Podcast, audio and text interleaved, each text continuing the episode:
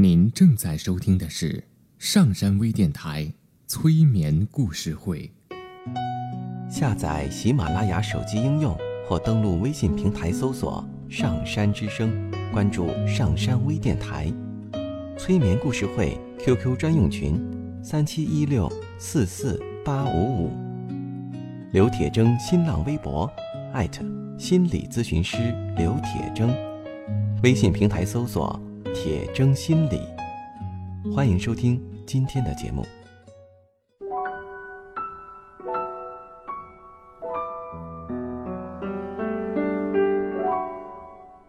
你好，我是铁铮，欢迎你和我一起走进催眠的世界。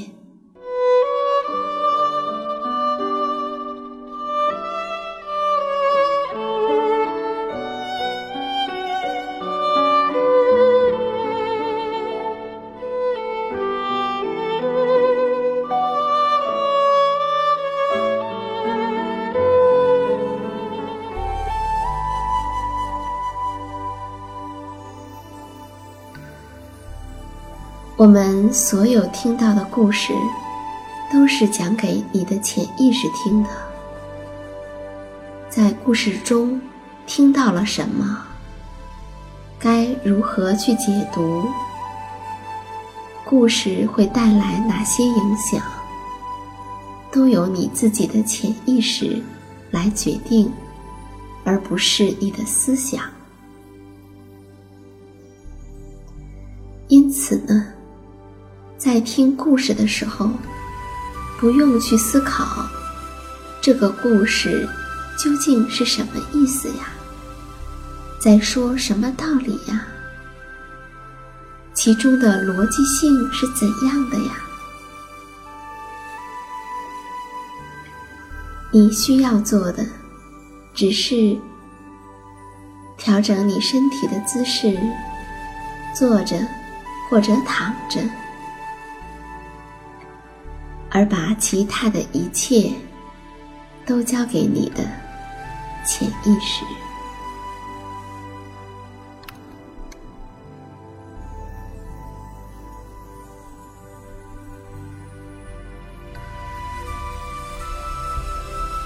现在，我们来听今天的故事。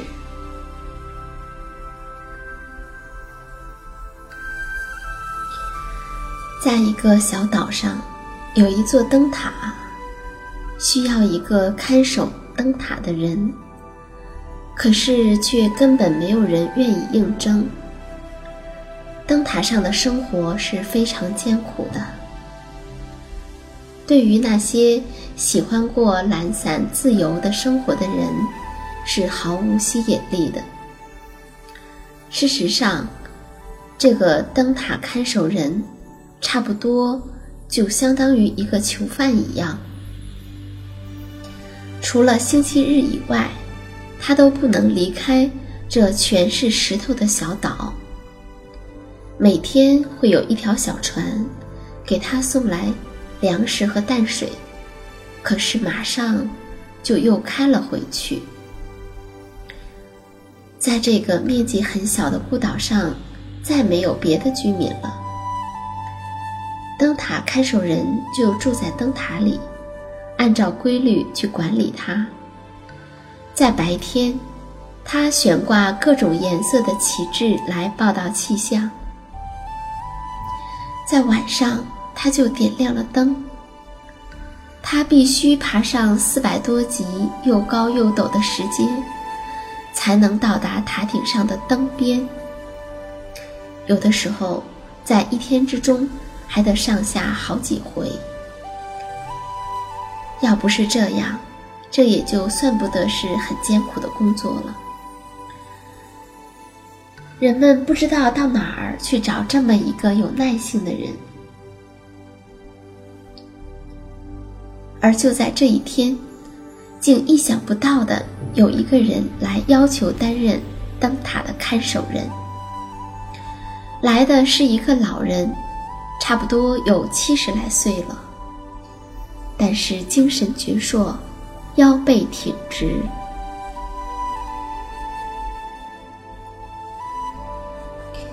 他的举止风度都像是一个军人。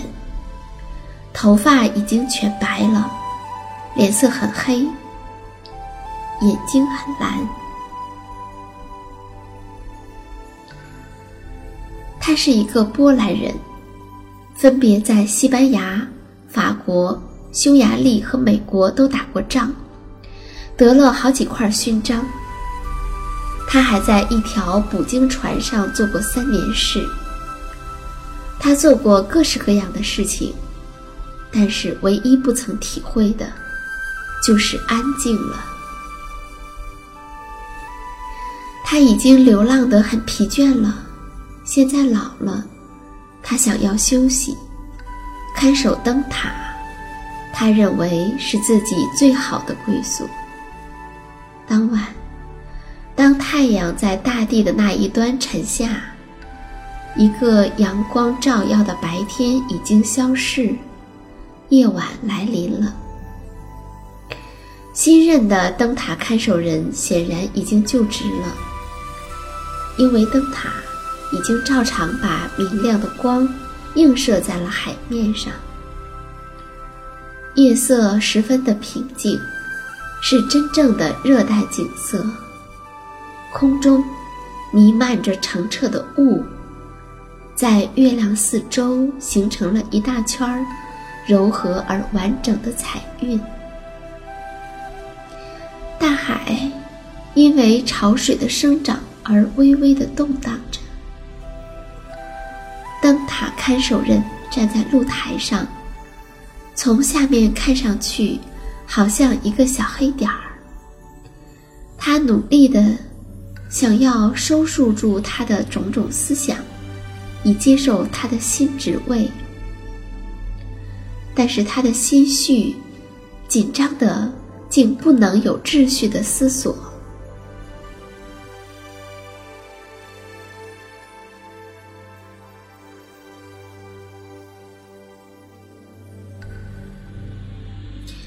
此刻，他的感觉有一些像是一头被追赶的野兽，终于在人迹所不能到的山崖或洞窟里。获得了藏身之处，他终于获得了一个安静的时期。安全之感，使他满心都洋溢着说不出的幸福。现在，在这个小岛上，回想着从前种种的漂泊、不幸和失败，他实在像一条船。翻墙绳索都被风暴所摧毁，从云端被抛入海底里了。但他还是曲折前进，到达了港口。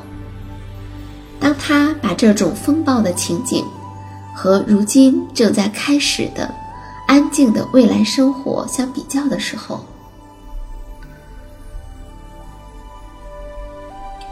这种惊涛骇浪便在他的心头迅速的一一映现。现在，从灯塔的露台上，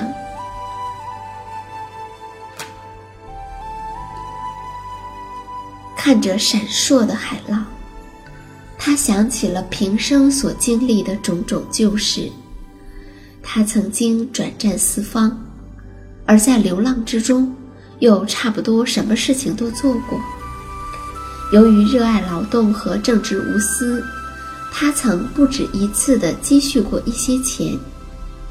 但是，尽管他能未雨绸缪，尽管他怎样的小心谨慎，他的积蓄总还是分文不剩。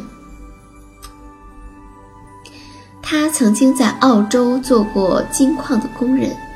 在非洲掘过钻石，曾经在东印度做过公家的雇佣兵，还曾经在加利福尼亚经营过一个牧场，可是旱灾来破坏了他。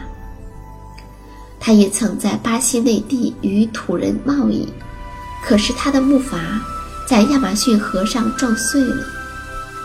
他孑然一身，手无寸铁。几乎是赤身裸体的，在森林里流浪了好几个星期，采食野果为生，随时都可能葬送在猛兽的嘴里。后来，辗转的，他又开设了一家铸铁厂，不幸的碰上全城大火，他的厂也付之一炬。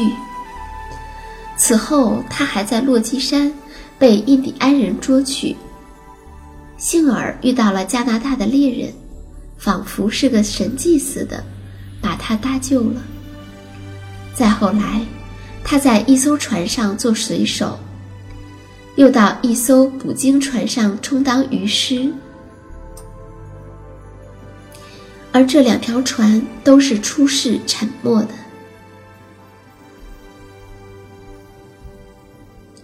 他在哈瓦那开过一个雪茄厂，在他生黄热病的时候，被他的合伙人卷逃一空。最后，他来到这里，他想，或许这是他失败时的终点了，因为在这个石骨嶙峋的荒岛上，还有什么能来打扰他呢？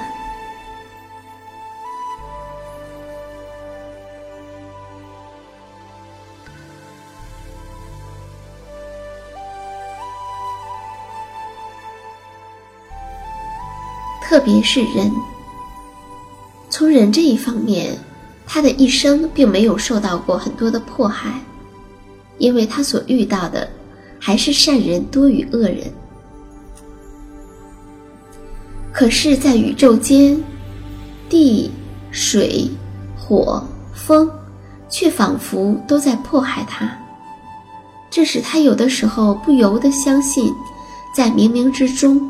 有一只巨大而仇怨的手，在一切的陆地上或水面上到处跟着他。他并不高兴把这种感觉说出来。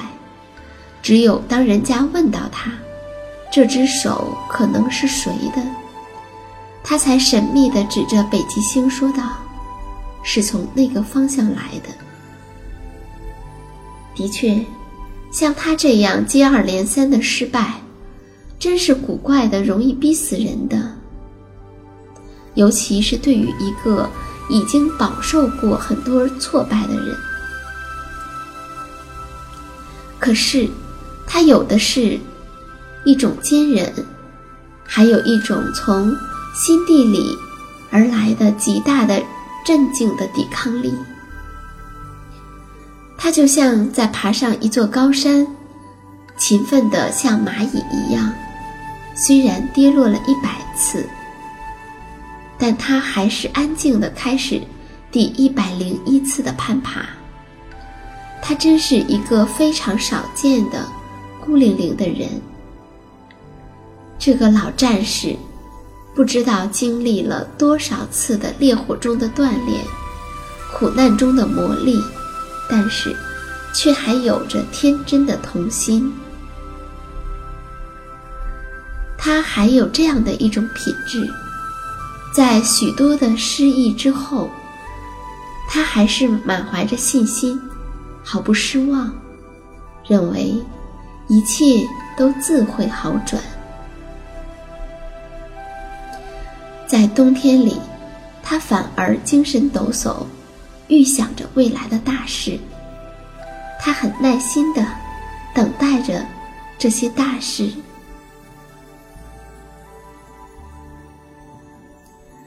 冬季一个一个的消逝了，慢慢的，他老了。从前所有的沉静也变成多感了。于是，这个千锤百炼的战士。变成一个触景生情的人。此外，在很多的情景之中，例如看见了燕子，像荷花雀似的玄鸟，山上的雪，或是听到了旧时的悲歌，他常常会感触起深刻的乡愁。最后，只剩下了一个念头在支配着他，那就是希望休息。这个仆仆风尘的流浪的人，除了想得到一角平安的地方，以静待天年之外，再也想不出有什么更宝贵、更值得希冀的事情了。或者，尤其是因为他被命运所驱策，流徙于天涯海角，使他忙碌的顾不得喘息，于是以为人间最大的幸福，便只是不再流浪而已。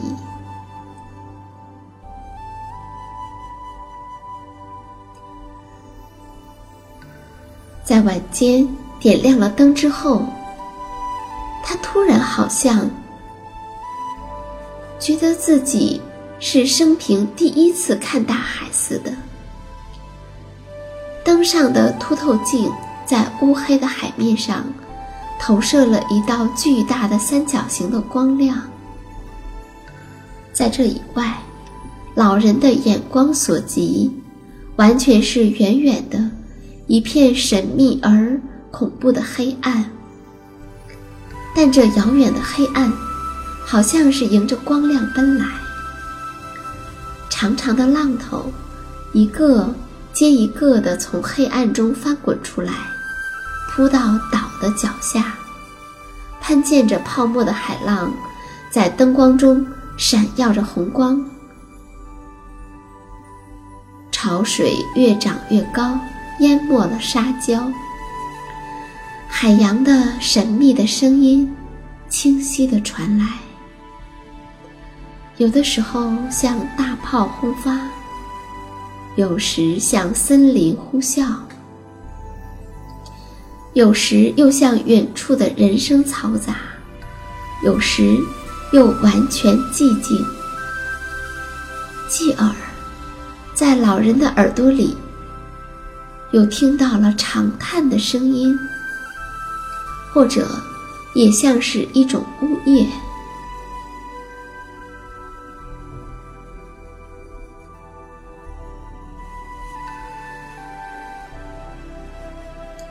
终于，海风大起，吹散了浓雾。